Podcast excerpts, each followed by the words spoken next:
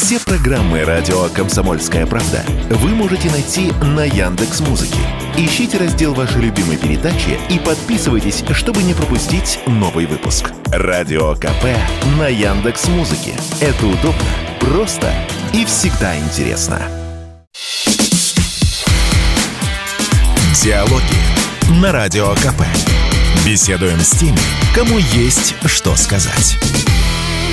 Здравствуйте, друзья! В студии радио «Комсомольская правда» Иван Панкин. На связи по скайпу Виталий Милонов, депутат Госдумы. Виталий Валентинович, здравствуйте, рад вас приветствовать. Здравствуйте. Да, здрасте, здрасте. Так, вы сейчас находитесь где-то неподалеку от Донбасса, я правильно понял вас? Ну, по дороге. Вы что, за задумались? На несколько дней выезжал. Задумались как Несколько... Ну, просто э, я не на самой границе, но в дороге между Москвой и Донбассом сейчас. Все понятно. Был ездить на несколько дней. У меня полный багажник коптеров, батареек, аптечек. Ну, все как обычно. А пропустили нормально? Лишних вопросов не задавали? А, нет.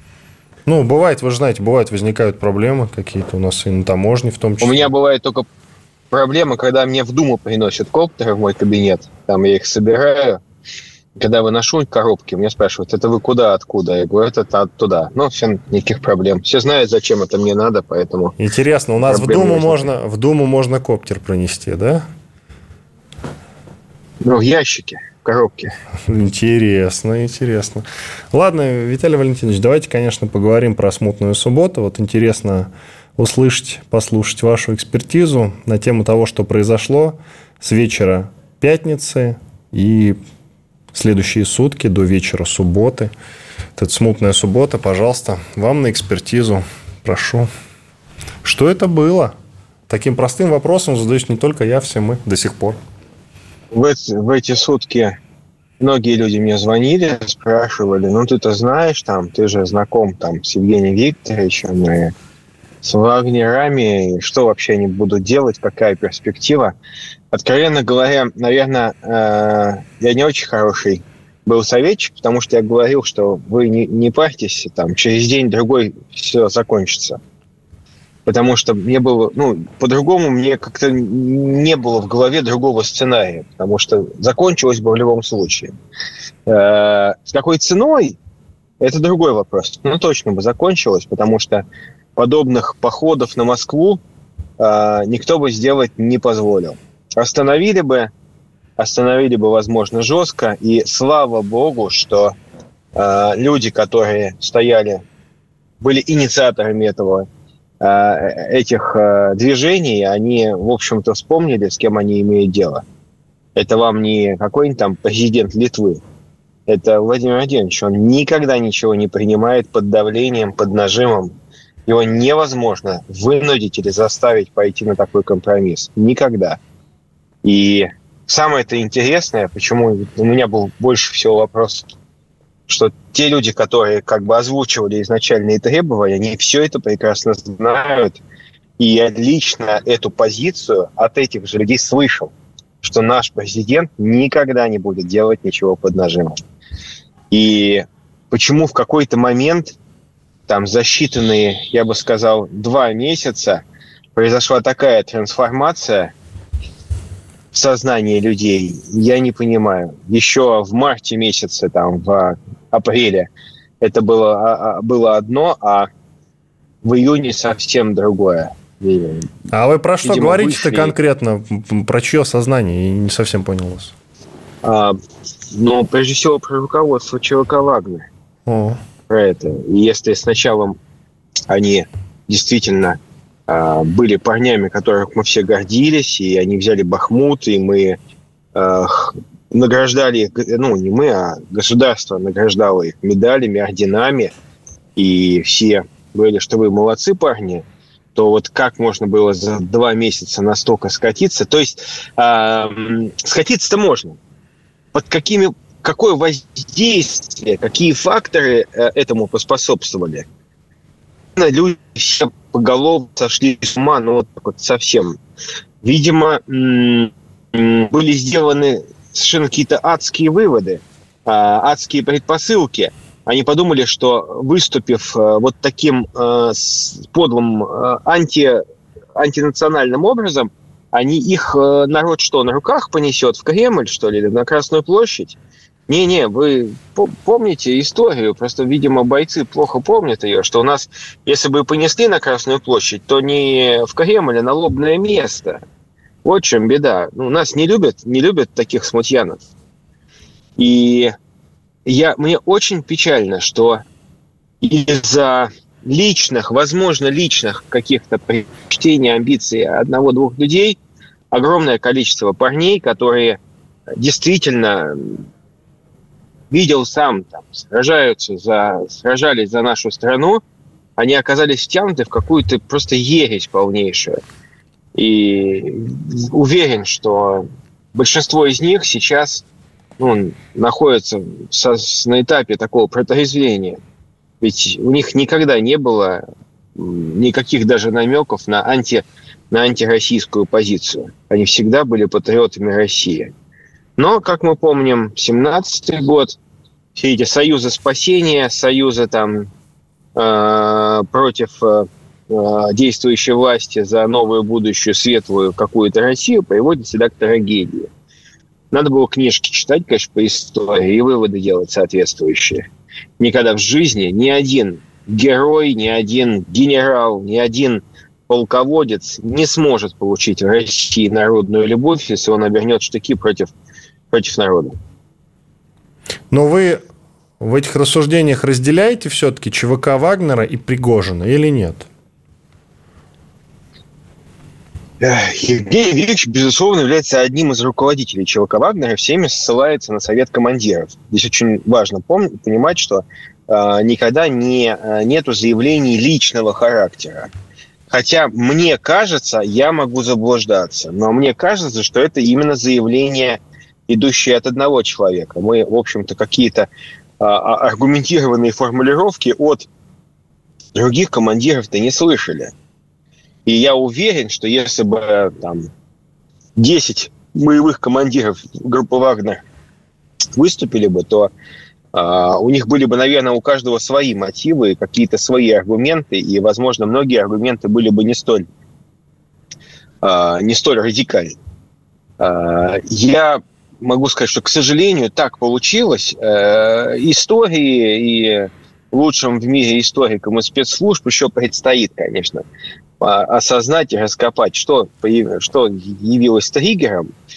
А, хотя в моем понимании триггера это не было. Была работа на протяжении последних двух месяцев определенных людей в определенном направлении. Потому что все это готовилось, естественно, заранее да, в секрете, да, это э, никто не афишировал, поскольку организация крайне закрытая, то э, это можно было сохранить подготовку в секрете, но подготовка была. И последние два месяца шло дело к этому, потому что мы услышали о том, что ЧВК Вагнер выходит из Бахмута, выходит с э, линии фронта, и вот с этого момента пошло что-то не так, пошло что-то неправильно, как только было об этом сделано соответствующее объявление. Но вспомнить, надо понимать еще и другой фактор. Ведь э, большинство людей, которые сражались э, в Бахмуте, в других местах, это люди, которые заключали, в том числе и бывшие заключенные, заключившие контракты срочные. И сейчас такого количества людей э, там добровольцев нету. Ну, честно говоря, конечно, что сейчас поступление волонтеров, э, там, ну, до известных событий, поступление волонтеров э, в группу Вагнера, оно существенно сократилось. По разным причинам, я не буду углубляться в эти причины. И, э, безусловно, вот того массового напора, который Вагнер мог показывать год назад, полгода, ну там, да, полгода назад, уже его просто было не показать потому что людей стало объективно меньше.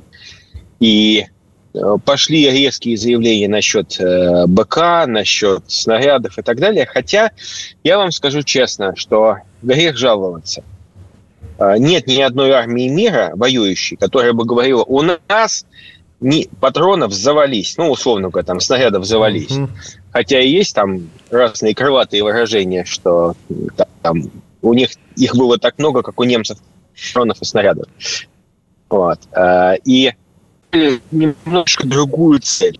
Другую цель, задуматься, наверное, о будущих целях и задачах, о требованиях группы Вагнера по руководству Министерства обороны и, возможно, рассказать, что уход группы Вагнера с линии боевого соприкосновения связан с факторами объективными, в которых группа Вагнер ну, не виновата.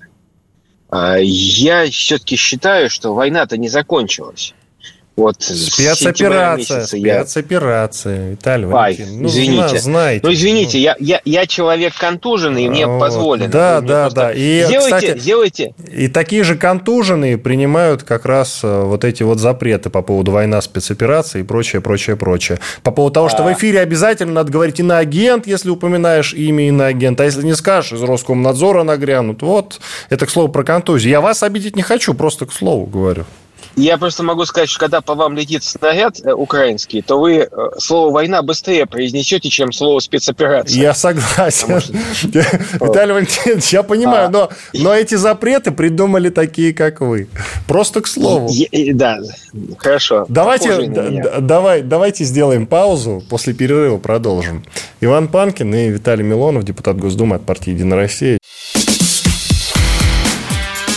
Диалоги на Радио КП. Беседуем с теми, кому есть что сказать.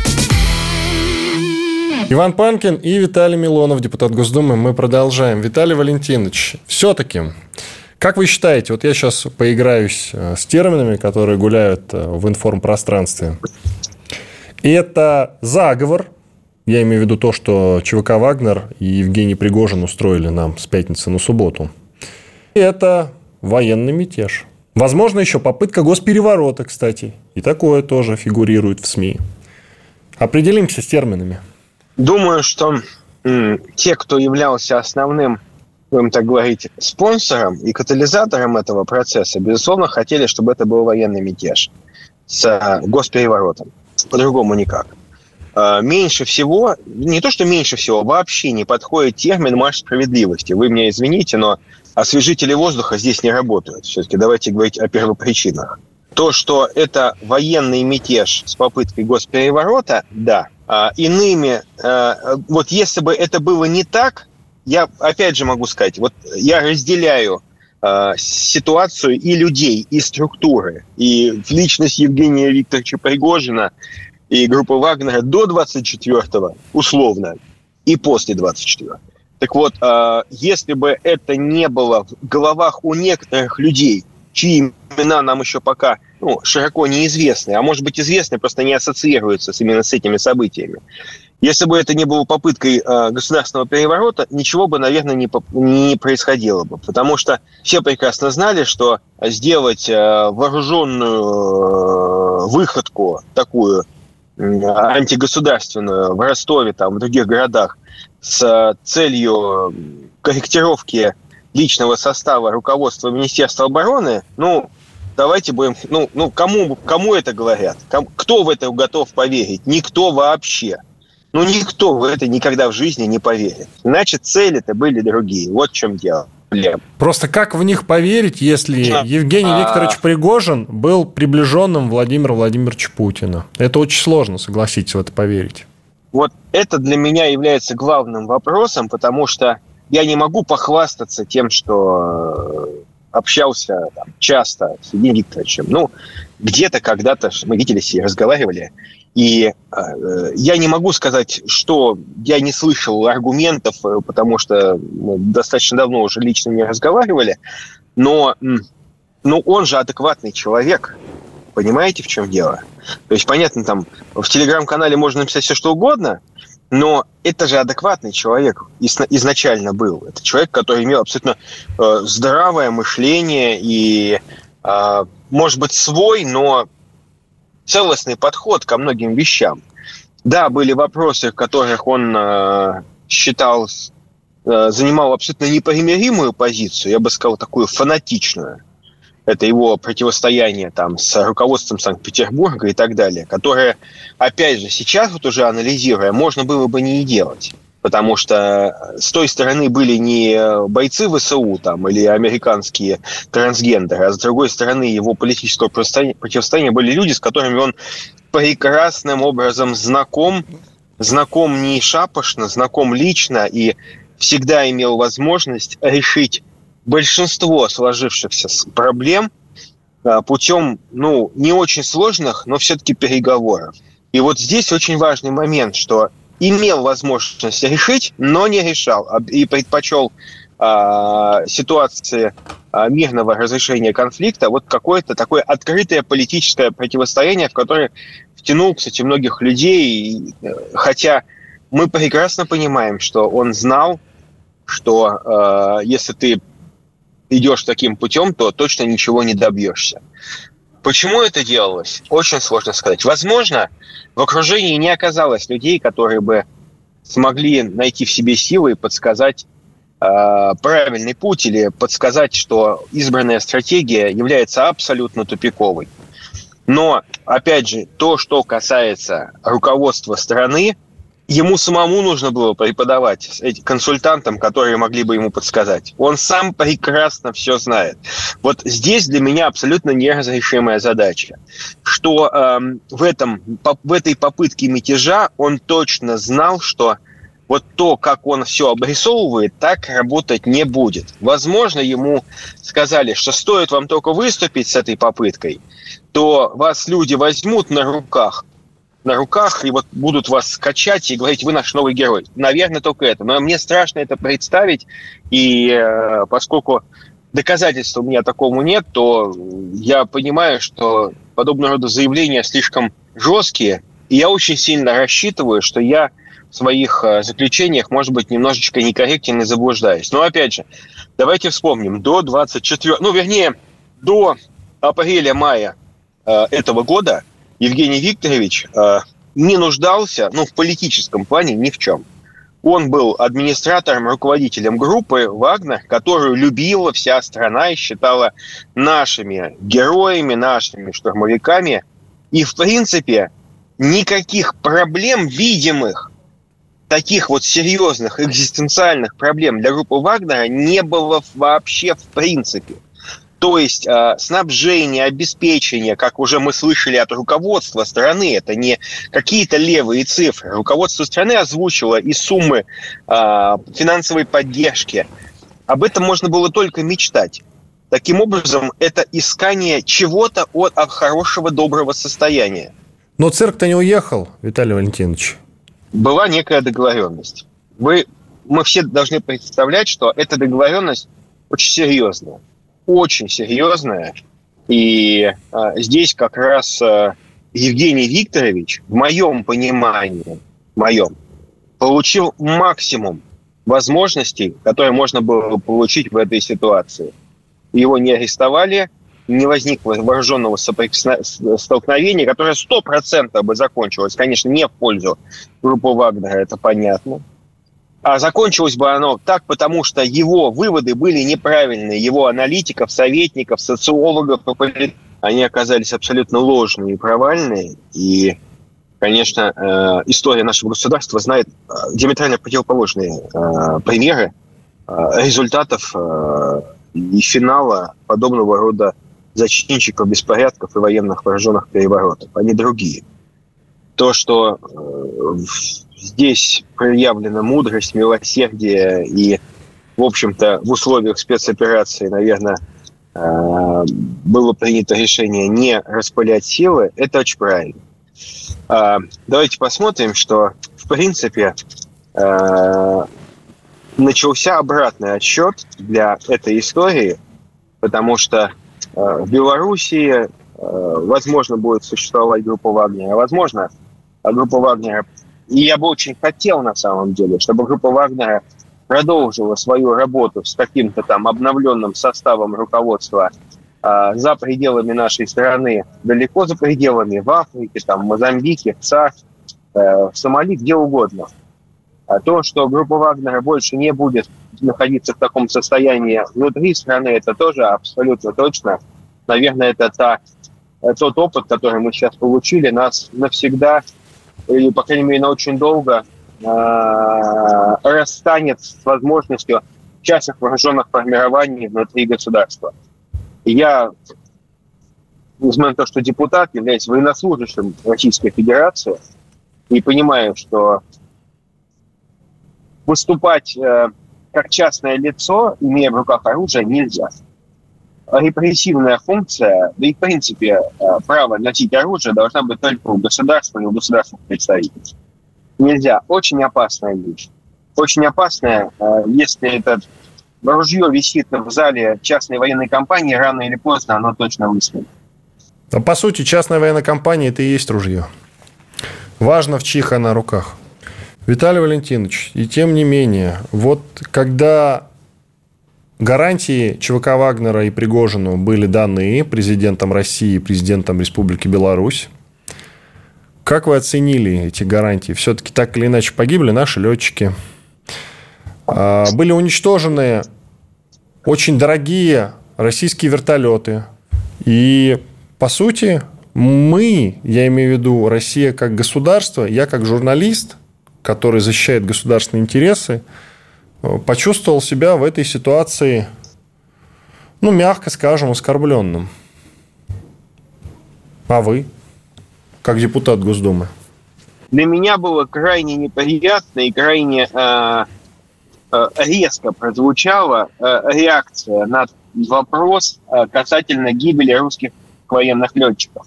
Это парни, которые погибли не от пули, не от э, снаряда вражеского, а погибли от выстрела, по сути дела, в спину. Я уверен, что парни не ожидали, что по ним начнут стрелять так или иначе, но свои же. Это подло. Это, это действительно абсолютная подлость. Расстрелять своих, когда они э, ну, выполняли свой дом. Они же по ним не носили удары. Иван Панкин и Виталий Милонов, депутат Госдумы, были здесь, остались довольны. Спасибо вам, друзья. Диалоги на Радио КП. Беседуем с теми, кому есть что сказать.